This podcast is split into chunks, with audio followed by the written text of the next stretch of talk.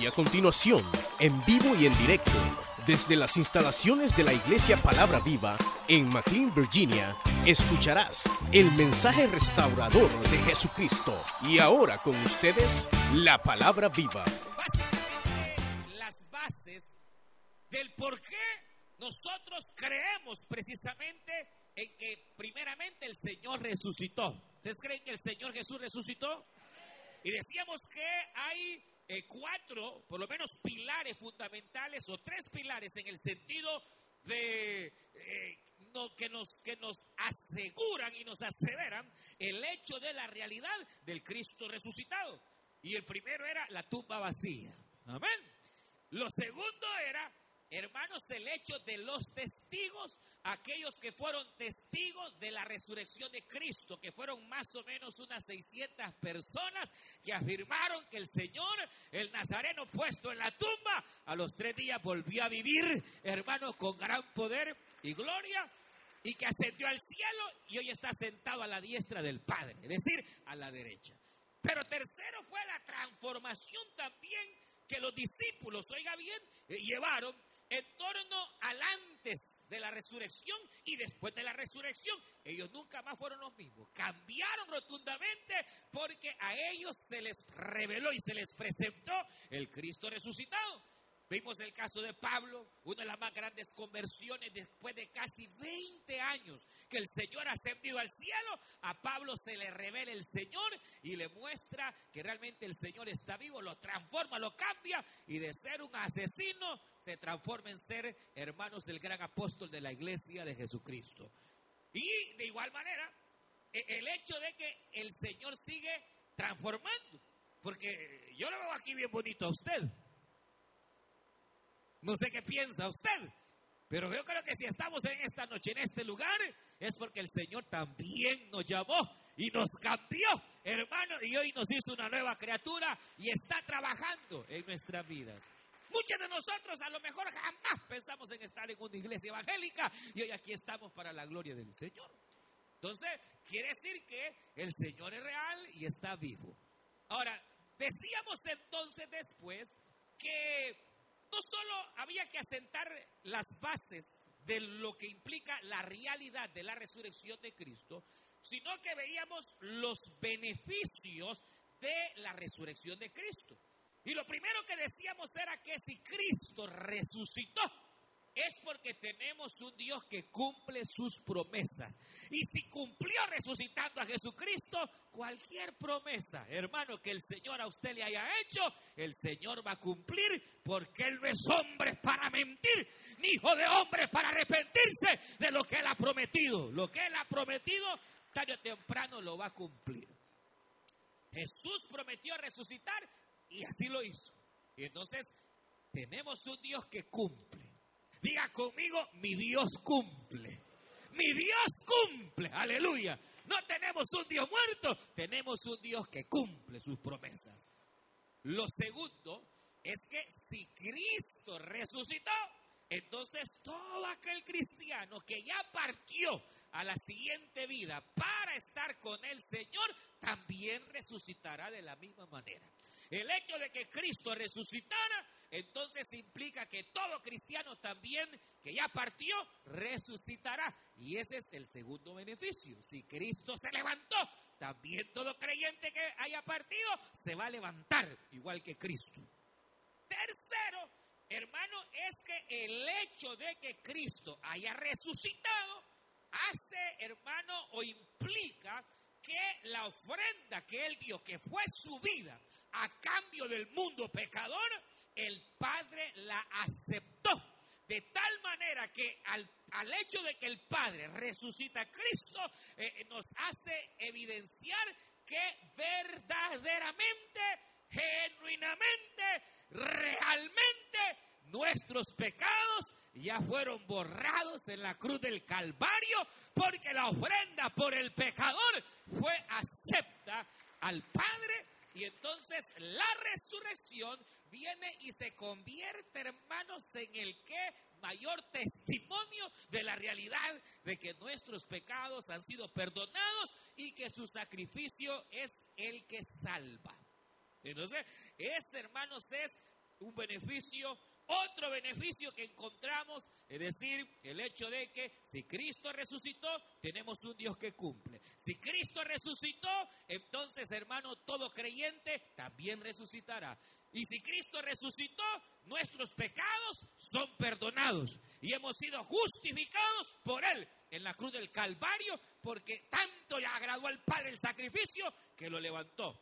Pero también tenemos como beneficio el hecho de que si Cristo resucitó, es porque ahorita está sentado a la diestra del Padre, intercediendo por nosotros, hermano, hasta que sus enemigos se han puesto debajo de sus pies. Entonces Él se levantará, sonará la trompeta y vendrá por su pueblo. Aleluya, hermanos, a reinar sobre esta tierra. Entonces quiere decir que esos son eh, beneficios, hermanos y hermanas, de lo que implica la resurrección. Y entonces luego vimos que la resurrección no es una sola. No es que de repente va a venir el Señor y todos los muertos buenos y los muertos malos se van a levantar. No, no, no. Pablo nos dice que hay diferentes resurrecciones y que hay siete resurrecciones que son para vida eterna. Y cada una en su orden. Y vimos el orden de cada resurrección. Y que hay solo una que es para condenación eterna. Entonces, siete resurrecciones son para vida y una resurrección que es la última, y ojalá que ninguno de nosotros esté ahí, sino que todos hermanos podamos participar de la tercera resurrección, que es cuando la trompeta, bueno, si estamos, eh, ya hemos partido, pues que la trompeta suene y nos levantamos con la iglesia, amén. Y si se quedó a la gran tribulación, pues aguántela. Y sea valiente. Y no se deje marcar por la bestia para que si lo matan en la gran tribulación, también se levante en la resurrección para vida eterna. ¿Se fueron? Es mejor ahorita ser fieles al Señor, aleluya. Es mejor ser fieles al Señor, hermano, porque estamos en tiempos finales. Pero hay siete resurrecciones que son para vida eterna y una resurrección que es para condenación. Entonces, por eso es que aquí se habla de diferentes resurrecciones, que es lo que Pablo ha venido estableciendo. Primero Cristo, segundo las primicias de Cristo, cuando Cristo resucitó también muchos eh, eh, eh, santos del antiguo tiempo se levantaron, luego la iglesia y ahí va hasta completar la primera resurrección y dice Apocalipsis, bienaventurado todo aquel que participe en la primera, pero la primera resurrección son siete. Y la última, ahí sí ya no hay chance. Todavía hoy hay chance. Y mientras hay vida, hay esperanza. Porque una vez muerto ya no hay tales, hermano. Ahí no caben cabos de año, ni misas, ni cultos, ni oraciones del Papa, ni de ningún evangelista, nada cuenta ya. Ni los rezos de su abuelita ya no cuentan, nada cuenta. Una vez se murió la Biblia dice que una vez muerto el hombre, después tiene que esperar el juicio. Si creyó en Cristo, saltará para, para vida eterna. Aleluya. Y si no creyó, será condenado. Ya una vez ahí ya no se puede. Pero entonces la cuestión es que hay diferentes, hermanos, resurrecciones, siete para vida eterna y una resurrección que es la para condenación, que es en el gran trono blanco al final de todos los tiempos, donde el primerito que estará será Caín por haber matado a su hermano.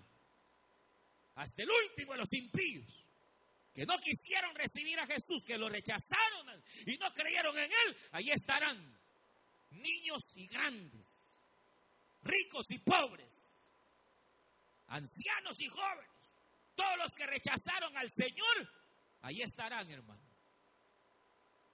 Y los libros de las obras serán abiertos, porque a uno se le olvida lo malo que hace, pero a Dios no. A Dios no se le olvida en cuanto a aquellos que no se arrepintieron. La Biblia dice que hay libros de las obras donde van anotadas todas las mentiras. Usted creyó que se bajó a su papá. Usted creyó que se bajó al jefe.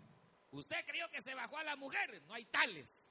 Todo está anotado en el libro de las obras y tarde o temprano todas esas obras saldrán a memoria a menos que usted se arrepienta, porque el que se arrepiente, hermano, y se aparta, alcanza la misericordia del Señor, bendito para siempre. Ahora, luego de todo esto, hermanos, miremos así un breve resumen de todo lo que hemos estado viendo. Surge entonces la pregunta, ¿cómo es que se dará la resurrección? ¿Cómo es que esto pasará? Porque obviamente este es un misterio y es algo que a nuestra mente le es difícil. Por eso Pablo dice acá, he aquí os digo un misterio, porque muchos en la época de Pablo decían, no, ¿cómo va a ser eso que van a resucitar? Eso no puede ser. Pero nosotros sabemos por la Biblia que sí la resurrección es verdadera. Ahora, cuando se habla de que los muertos resucitarán en Cristo, estamos hablando como se ve hoy esa, esa, esa moda zombie que hay, que de repente a esta gente loca se anda vistiendo y salen ahí todos monstruos. Y no, no, eso no es así. No crea que, que así van a aparecer los cristianos todos engusanados. Y no, no, no. Eso, Señor, reprenda al diablo. Eso no, es así. No es así. Eh, eh, eh, esa cultura zombie que quiere aparecer entre los jóvenes. No, no, no, ese es el diablo, porque el diablo está viendo cómo se lo gana. Mire acá, mire acá, no es así. Pablo viene y va a establecer el hecho de que así como hermano, hermana, usted agarra un granito, ya sea de arroz, de frijol y de maíz, y usted lo tira a la tierra, este granito sufre una transformación, se pudre, se arruina. ¿Usted alguna vez ha visto alguna semilla de maíz o alguna semilla de frijoles medio enterrada?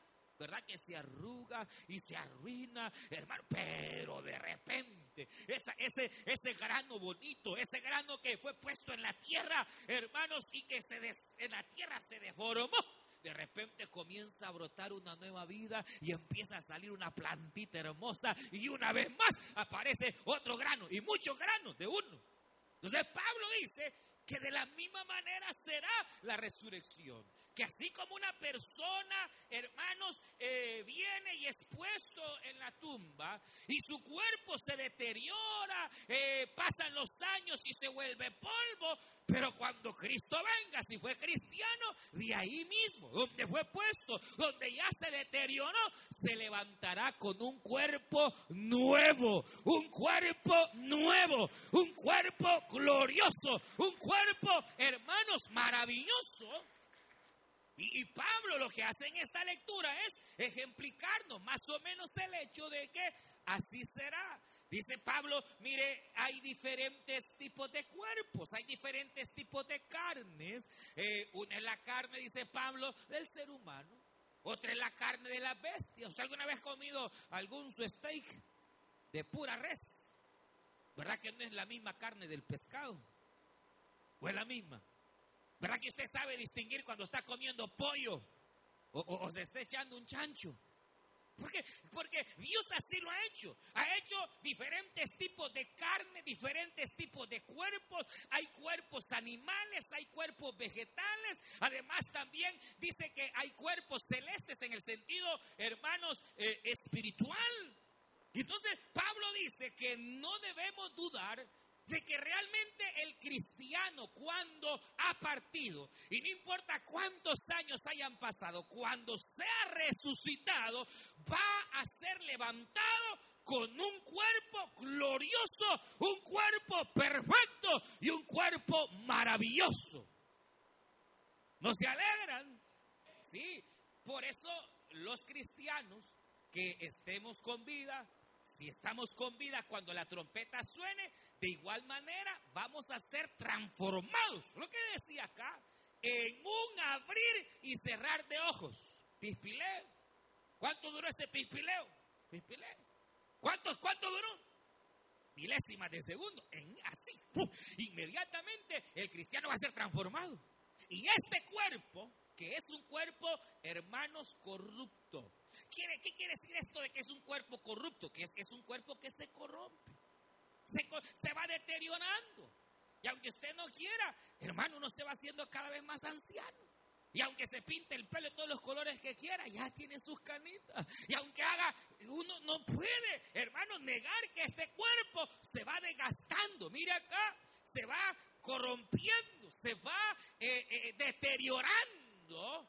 Pero, hermano, eh, cuando y más, usted sabe, imagínense ya cuando una persona ya falleció, ese cuerpo ya a los 3, 4 días usted sabe que empieza a echar mal olor, es un cuerpo corruptible, se corrompe, se corroe, se arruina. Pero el cuerpo que vendrá será un cuerpo incorruptible. En otras palabras, hermano, jamás volverá el cristiano a hacerse anciano. Ya no. Ya no pasará el tiempo. Ahí se van a hacer felices las hermanas. Aleluya. No, ya no. Será un cuerpo incorruptible. Es decir, que no se va a corromper.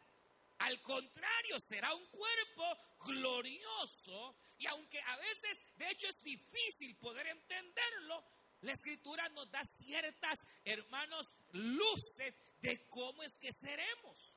Y entonces, eh, cuando el Señor venga y seamos transformados, o, el Señor venga y si hace partido para estar con Él, ser levantado, tendremos un cuerpo, oiga bien, cuerpo.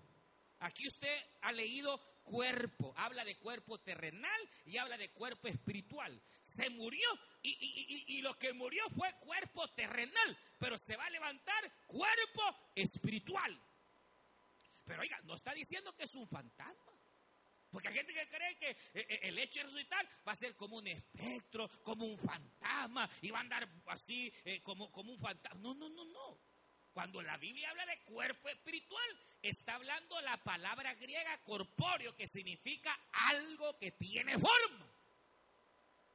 ¿E-, ¿El aire será corpóreo? ¿Tiene forma el aire? Pero cuando la Biblia habla de cuerpos espirituales, no está hablando de espíritus así que no tienen forma. No. Nosotros porque no los vemos, porque están en la dimensión espiritual. Pero los seres espirituales tienen forma. Si ellos quieren, por ejemplo, los ángeles, si ellos quieren, se nos revelan. ¿Alguna vez ha visto algún ángel? ¿No quiere ver alguno?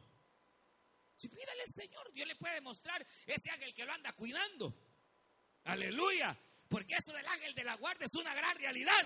Yo no sé su Biblia, pero la mía dice que el ángel de Jehová acampa de aquellos que le temen y lo defiende.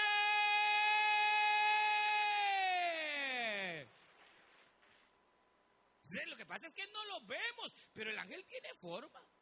Es más, cuando un ángel se hace cuerpo terrenal o toma forma física, se ve mejor, pero son cuerpos que tienen forma. Y entonces, cuando aquí dice la Biblia, mire acá, cuando la Biblia dice que por gracia del Señor el creyente se levantará, será con un cuerpo, un cuerpo de carácter, eh, óigame bien, espiritual. Pero eso no implica que será como un fantasma que usted le va a meter la mano y le va a traspasar. No, no, es un cuerpo muy, muy parecido al que ya tiene usted.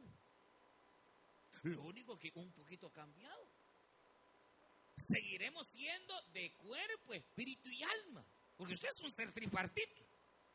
Y entonces el creyente una vez ya preparado para la eternidad, porque recuerden que todo esto implica el hecho de que la tierra se va a acabar. Esta tierra se quema, pero viene otra. Pero para poder entrar a esa otra tierra no se puede con esta carne, lo que dice acá, que allá no puede entrar este cuerpo corruptible, allá se entra con un cuerpo espiritual. Y entonces lo que la Biblia establece, hermano, hermano, es que cuando el Señor venga, cuando el creyente sea resucitado, va a resucitar con un cuerpo muy parecido al que ya tiene pero mejorado y perfeccionado. Y entonces la Biblia nos da ciertas luces porque, por ejemplo, nos dice, ¿quieren saber cómo será usted cuando resucite? ¿Cómo será esto la resurrección? Y entonces la Biblia dice, vean a Cristo. Vean a Jesús. Porque de la manera en que Cristo resucitó, de la misma manera ustedes también resucitarán y seremos semejantes a Él. Vamos a abrir eh, Primera de Juan. Váyase, vamos a, a leer Primera de Juan capítulo 3, hermanos. Y vamos a leer también Filipenses capítulo 3. Mire, dice la palabra. Vamos a ir eh, Filipenses capítulo 3 y Primera de Juan capítulo 3. Vamos a ir a, si alguien tiene Primera de Juan 3, 2. Oiga lo que dice. Fuerte, 3, 2. Oiga lo que dice.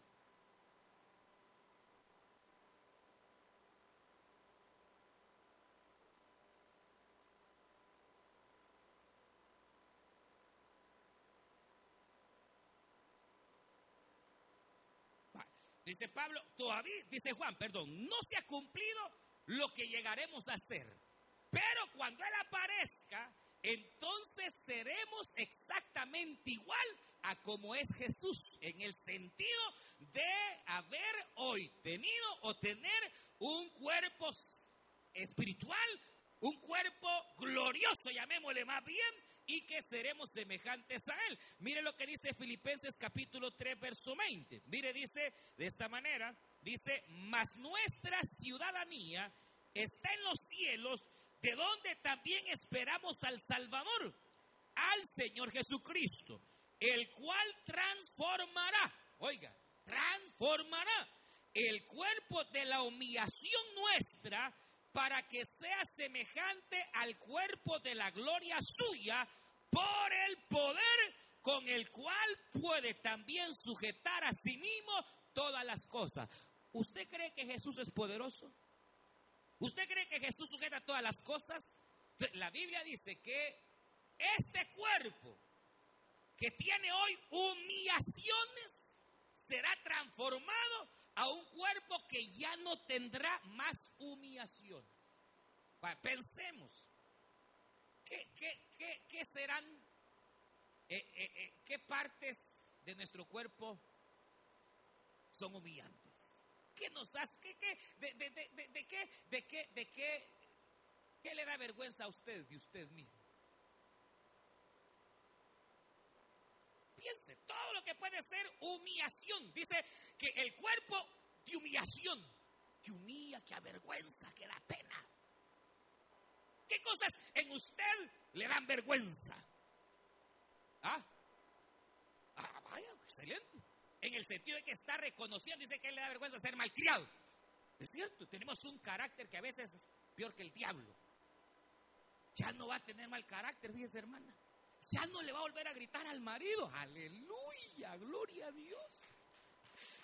¿Cuánto dan gloria a Dios, hermano? ¿Por qué? Porque el cuerpo glorificado será transformado en alma y en cuerpo. Es decir, nuestra alma será transformada al grado que seremos perfectos ya no van a haber malas palabras en nosotros. Jamás volverá a hablar una mala palabra. Jamás usted tendrá un problema más de carácter. Ya no. Ese problema de carácter se acaba, se acaba. Y aquí será totalmente nueva, nuevo para la gloria del Señor. Ahora, ¿y cómo será el carácter suyo? ¿Y el mío? ¿Cómo irá a ser? ¿Ah? ¿Cómo irá a ser? Ah, tendremos el carácter de Jesús. Y ahí si usted va a amar sin condiciones. Y ahí sí va a aguantar cuando la cacheteen. Así Jesús, así como Jesús fue, así seremos. Ya no va a andar de altanero. Y de altanera no será tan humilde como Jesús. Por eso Cristo dijo, aprended de mí, digo Cristo, que soy manso y humilde de corazón. Oiga, habló de corazón porque hay gente que cree que la humildad está en la apariencia. Ay, bien humilde el hermano. La misma camisita todo el tiempo. Eso no es humildad. Yo he conocido indios que son más orgullosos que el diablo, hermano. Y si usted no se salva, la matan a machetazos. Y se miran bien humildes. Jesús habla de una humildad de corazón. Entonces quiere decir que que, el carácter, las malas palabras. Pero ¿qué más nos humilla? ¿Qué más tiene este cuerpo que nos hace causar humillación? Enfermedades, exacto, muy bien. Ese cuerpo ya nunca más se va a enfermar. Jamás más habrá enfermedad, nunca más le va a agarrar una gripe ni que un dolor de cabeza. Se fueron los dolores de cabeza, porque escrito está que Él enjuagará todas las lágrimas de ellos y ya no habrá más dolor, ni más llanto, ni más tristeza. Y a su nombre no se volverá a enfermar jamás. No le va a tocar el cáncer jamás.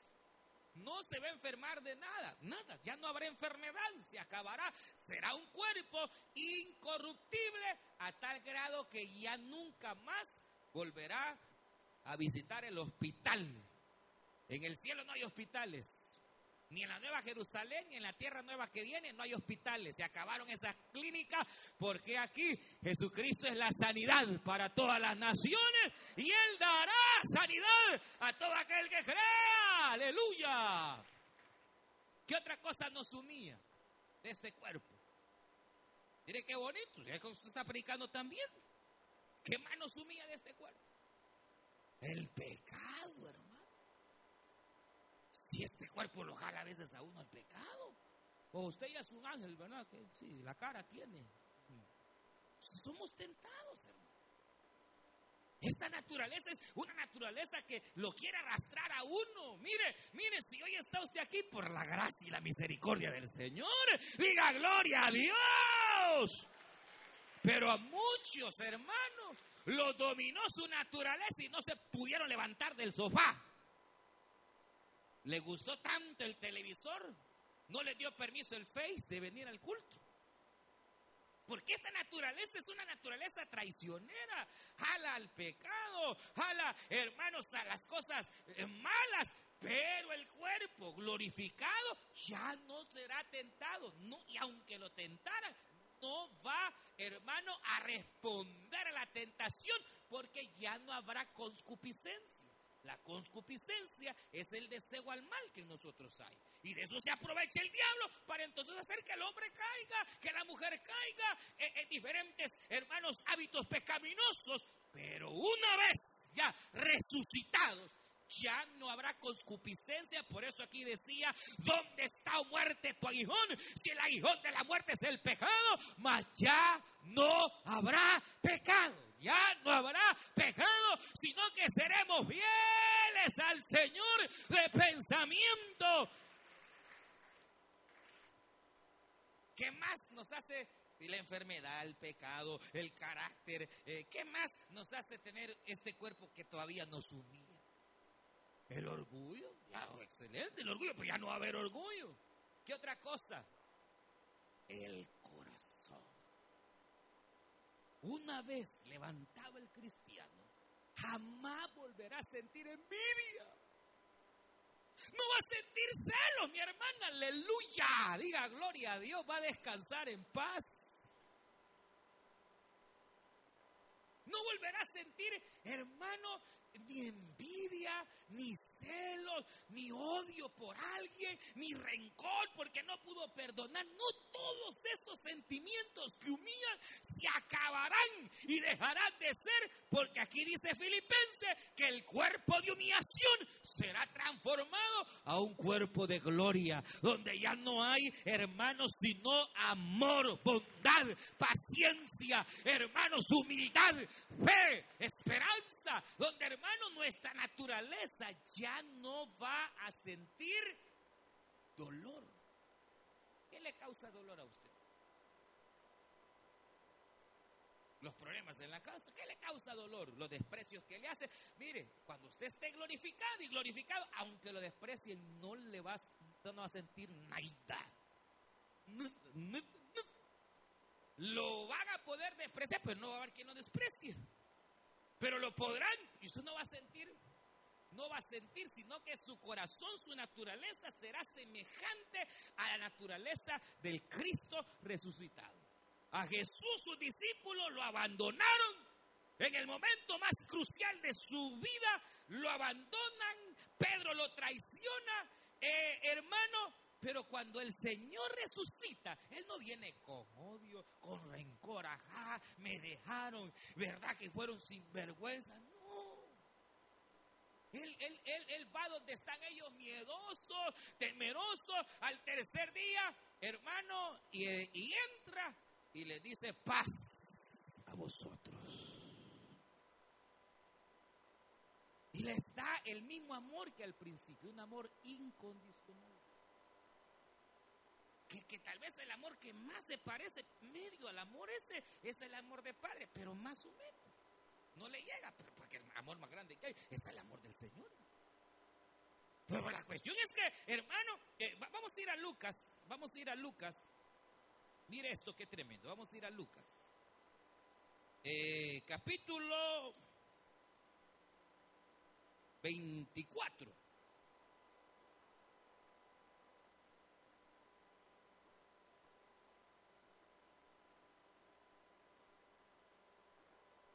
Y vamos a abrir también, vamos a leer San Juan capítulo 20. San Lucas capítulo 24. Y vamos a leer San Juan capítulo 20.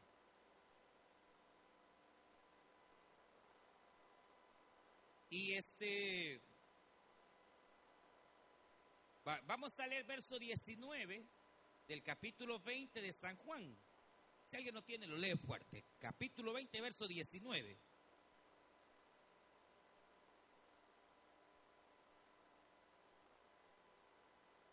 Es decir, domingo. Siga.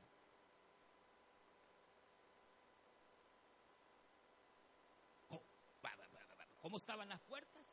Cerradas, bien cerradas. Sigue, hermano.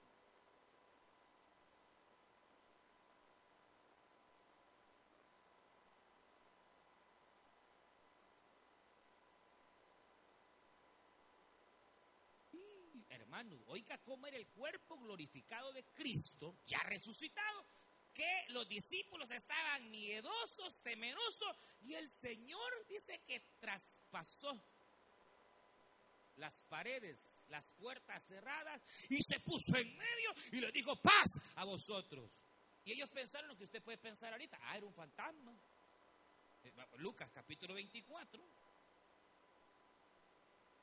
Verso 36, si alguien lo tiene, lo lee. 24, 36. Oiga cómo dice.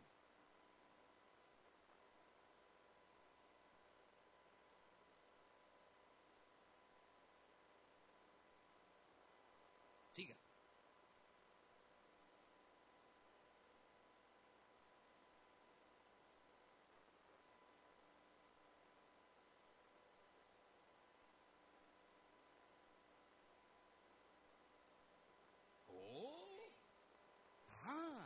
O sea que Jesús cuando resucitó podía traspasar paredes, pero tenía cuerpo, alma, sangre. Entonces quiere decir que era un cuerpo, no era un espectro, no era un fantasma, sino que era un cuerpo glorificado, de tal manera que podían palparlo. Pero al mismo tiempo tenía el poder de estar hasta dos o tres lugares al mismo tiempo. ¿Cómo la ve desde ahí? Y se sienta a comer con ellos. Porque dice que comió con ellos. Se echó un, una mojarra, hermana, de esas. Un mojarrón, mire, hermano, una mojarra, un pescado y sin miel. Comió. no era un fantasma, no era un aspecto, una cosa. No, no. Era el cuerpo glorificado que tenía características extraordinarias. Ahora, fíjese esto, porque cuando el creyente resucite, resucitará con esto que hemos hablado, cuerpo glorioso, cuerpo glorificado, al grado que ese cuerpo tendrá ciertas capacidades maravillosas y será un poquito diferente a nuestro cuerpo. O sea, e, en otras palabras, seremos muy igual a como ustedes, pero un poquito diferente. ¿Por qué? Porque será perfecta. Será perfecto las imperfecciones que podemos tener, ese cutis que ya no quiere usted, se le va a transformar. Y esto pasó con el Señor, porque cuando el Señor resucitó, recuerde que no lo reconocían tan fácilmente. Vamos a regresar a San Juan capítulo 20. Por ejemplo, no lo reconocían cambió un poco, hermano, su apariencia. Por ejemplo, eh, verso 14, capítulo 20, verso 14. María Magdalena, si alguien lo tiene, capítulo 20, verso 14. San Juan 20, 14. Si alguien lo tiene, lo lee.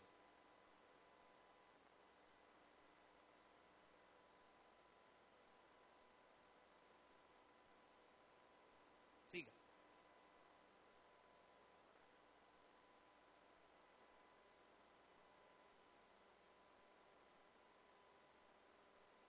Hortelano.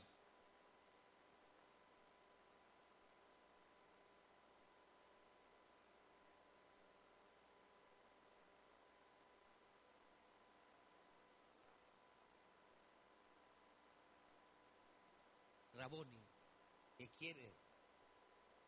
vea, pues lo que pasa es que llega María, eh, ve a Jesús, pero no lo reconoce bien cree que es el hortelano, cree que él, se ha llevado al Señor. Ella dice, eh, ¿dónde está? ¿Qué lo has hecho? Pero cuando le llama por su nombre y le dice María, ella vuelve y ahora sí lo reconoce y sabe que es el Rabón y el Maestro, el Cristo resucitado. Hermano, y se tira a sus pies, quiere tocarlo. Pero entonces, eh, eh, cuando de repente, más capítulo, mire, vamos a ir al 21, San Juan 21, mire. Verso 4. Rápido. Oiga.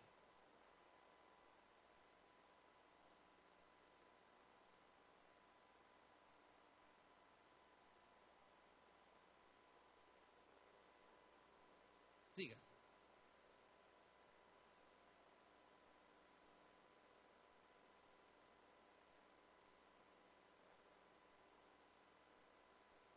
hasta ahí reconocen y ven que es el Señor. Ahora, usted me puede decir, ah, es que estaban bien lejos. No, ahí dice que estaban cerca. No estaban lejos, estaban cerca de la orilla. Pero bueno, y si no, aquellos discípulos que iban así todos desanimados, camino de Maús, el Señor se les pone a la par y no lo reconocen.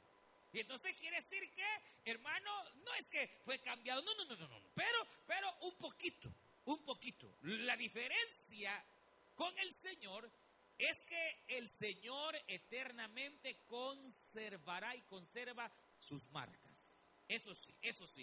Eh, eh, eh, lo único en el Señor es que eternamente y para siempre Él conserva las manos horadadas, sus pies horadados y su costado.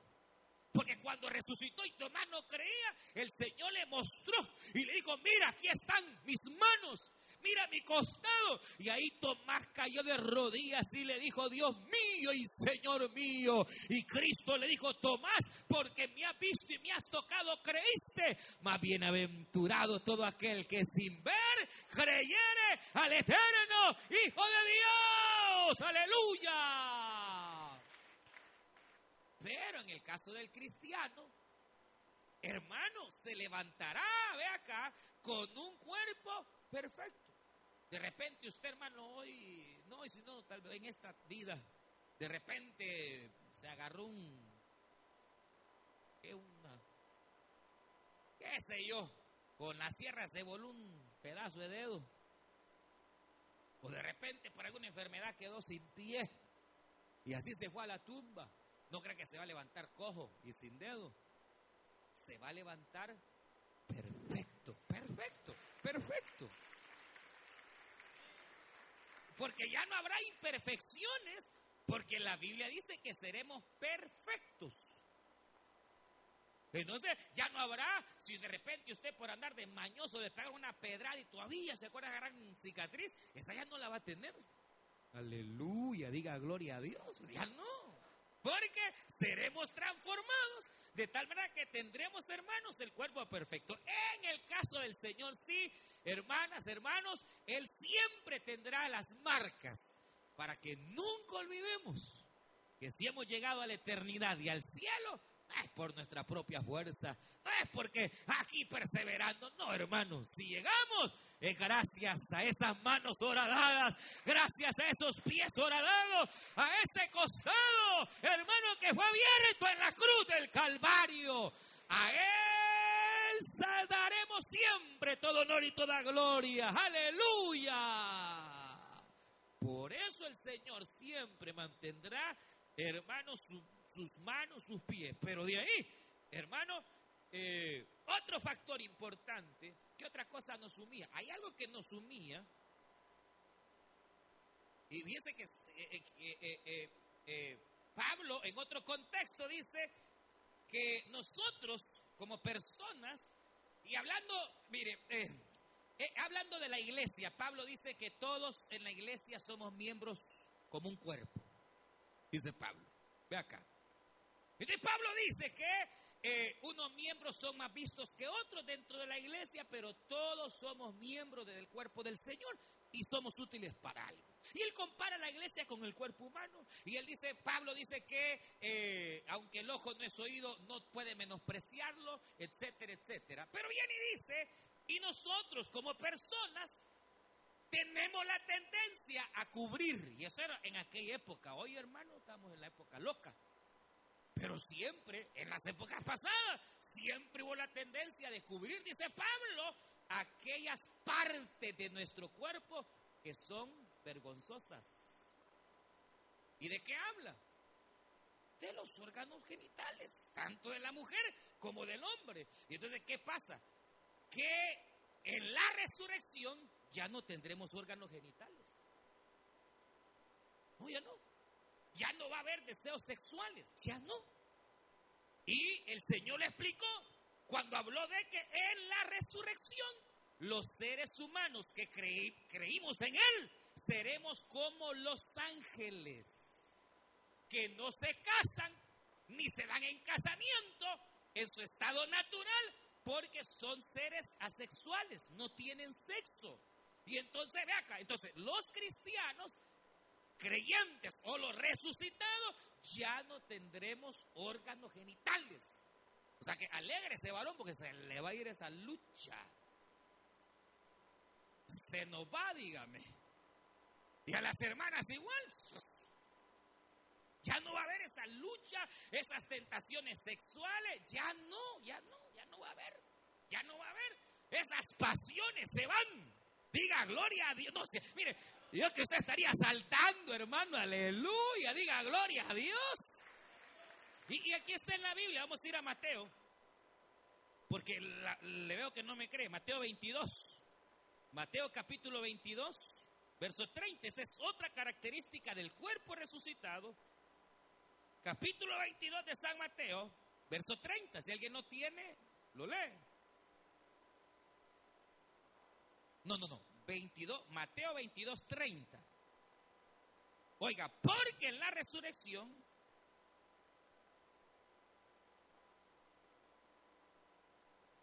Oiga, pues si lo cuestionan con respecto a que los saduceos no creían en la resurrección y querían burlarse del Señor, pero el Señor le salió más adelante porque el Señor siempre sale más adelante, hermano. Y entonces le dice, ustedes están hablando tonteras porque ignoran las escrituras. Pero cuando venga la resurrección de los cuerpos, los que resuciten serán como los ángeles, que no se casan ni se dan en casamiento. Entonces será un cuerpo, hermanos, que ya no tendrá órganos sexuales, porque son todo acá y todo lo que usted piense que humille en su cuerpo, dice la Biblia, ya no tendremos ese cuerpo de humillación, sino que será un cuerpo glorioso. ¿Uno se alegra? ¿Cómo será ese cuerpo? Bueno, ya hemos hablado varias características. Otra característica es que ese cuerpo no estará sujeto a ninguna ley física, ya lo vimos. Es más, oiga lo que le voy a decir, y aunque usted no me crea, los cuerpos glorificados serán tan, eh, eh, eh, ¿cómo le diría? Será tan extraordinario que incluso volaremos.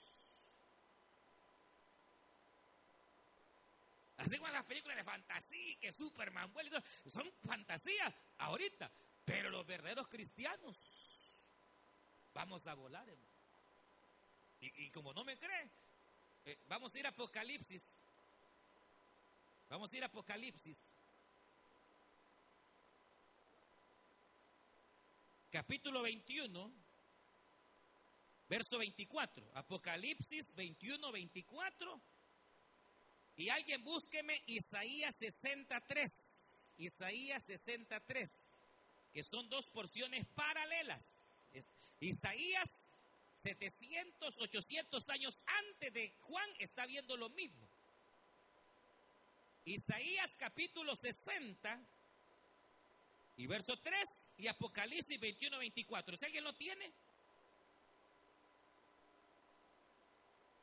Oiga, y las naciones que sean salvas, estamos hablando de la eternidad futura, andarán a la luz de quién? De la nueva Jerusalén. Y mira acá, dice que las naciones que hayan sido salvas andarán a la luz de la nueva Jerusalén. Quiere decir que la Nueva Jerusalén será una ciudad gloriosa, usted lo sabe, que quedará suspendida en el aire. Así como hoy, hoy andamos en la noche a la luz de qué? ¿A la luz de qué? En el día a la luz del sol, pero en, la noche a la luz del, de la luna.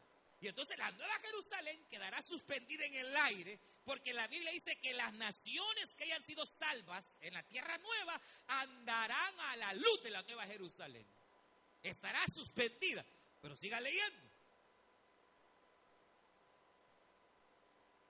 Ah, y la Nueva Jerusalén tiene 12 puertas. ¿Y para qué va a tener puertas? Si está suspendida en el aire. Ah, dice que los reyes de la tierra, aquellos que gobiernen, ¿quiénes serán los reyes de la tierra? ¿A quiénes se les dará autoridad para que gobiernen la tierra? A los cristianos fieles. Como usted, que a pesar de las pruebas y las luchas, usted sigue fiel a aunque la salvación no es una obra. La salvación, hermano, no es por obra ni es recompensa. La salvación Cristo la ganó en la cruz del Calvario. Lo que usted haga como su vida cristiana, sí tendrá recompensa o no tendrá recompensa. Y aquellos cristianos fieles que sirvieron a Dios de alma y corazón son los que gobernarán. Y estos reyes dice que entrarán a dónde? a la nueva Jerusalén. Pero ¿y cómo van a entrar si no acaso está suspendida? Isaías nos da la explicación. Isaías capítulo 60, verso 8. Verso 8, ¿quién lo tiene? Isaías 68. ¿Quiénes son estos? Que vuelan. ¿Cómo qué? Como nubes. Y como palomas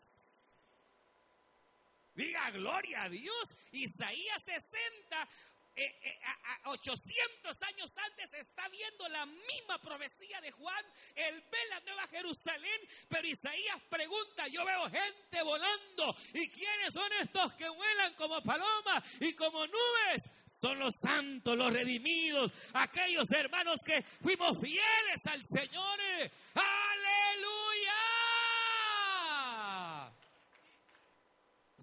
Será. Eh, imagínense que ya no estaremos sujetos a las cuestiones. o sea, hermano, será algo maravilloso.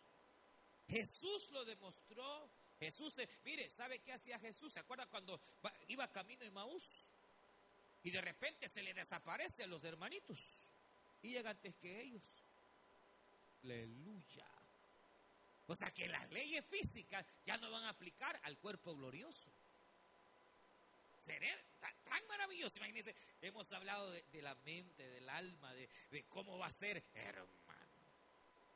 O sea que mire, mire, realmente, aunque hoy nuestro presente no sea tan quizás grato, aunque hoy tal vez nuestro presente no sea tan glorioso, hermano, como cristianos, sí tendremos un final, bueno, y no será final, sino una eternidad realmente maravillosa por eso vale la pena, hermanos, seguir a Cristo. Vale la pena buscar la santidad. Vale la pena seguir fieles y creyendo que solamente en Él hay salvación y hay esperanza.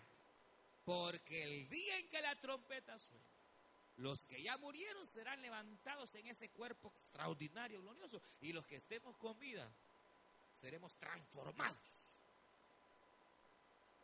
para estar con el Señor en el aire. Ya ve que vamos a volar. Aleluya. Nos vamos volando y regresamos volando en la segunda venida. Aleluya. ya ve. De tal manera que, pero al mismo tiempo va a poder comer. Es algo inimaginable. Algo que cuesta entenderlo. Pero que según la palabra, y si usted cree en la palabra del Señor, así será. Cierre sus ojos. Bendito el nombre del Señor.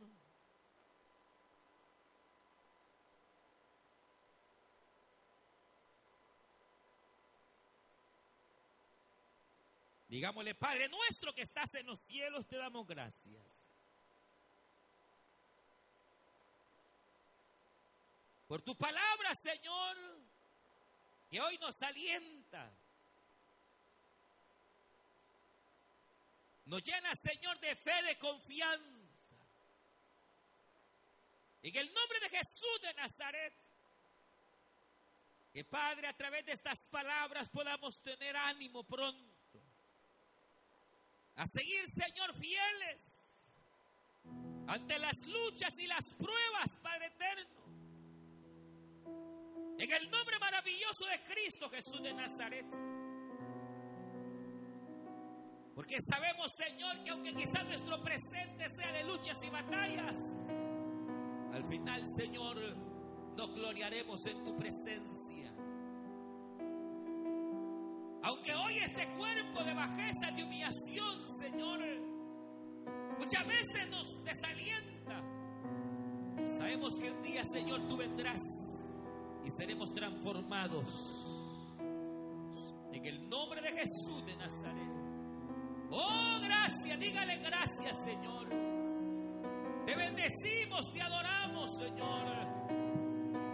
Aleluya, gracias, Cristo. Gracias Señor, aleluya. Bendito el Señor para siempre. Gracias Señor. Puestos en pie, hermanos, puestos en pie.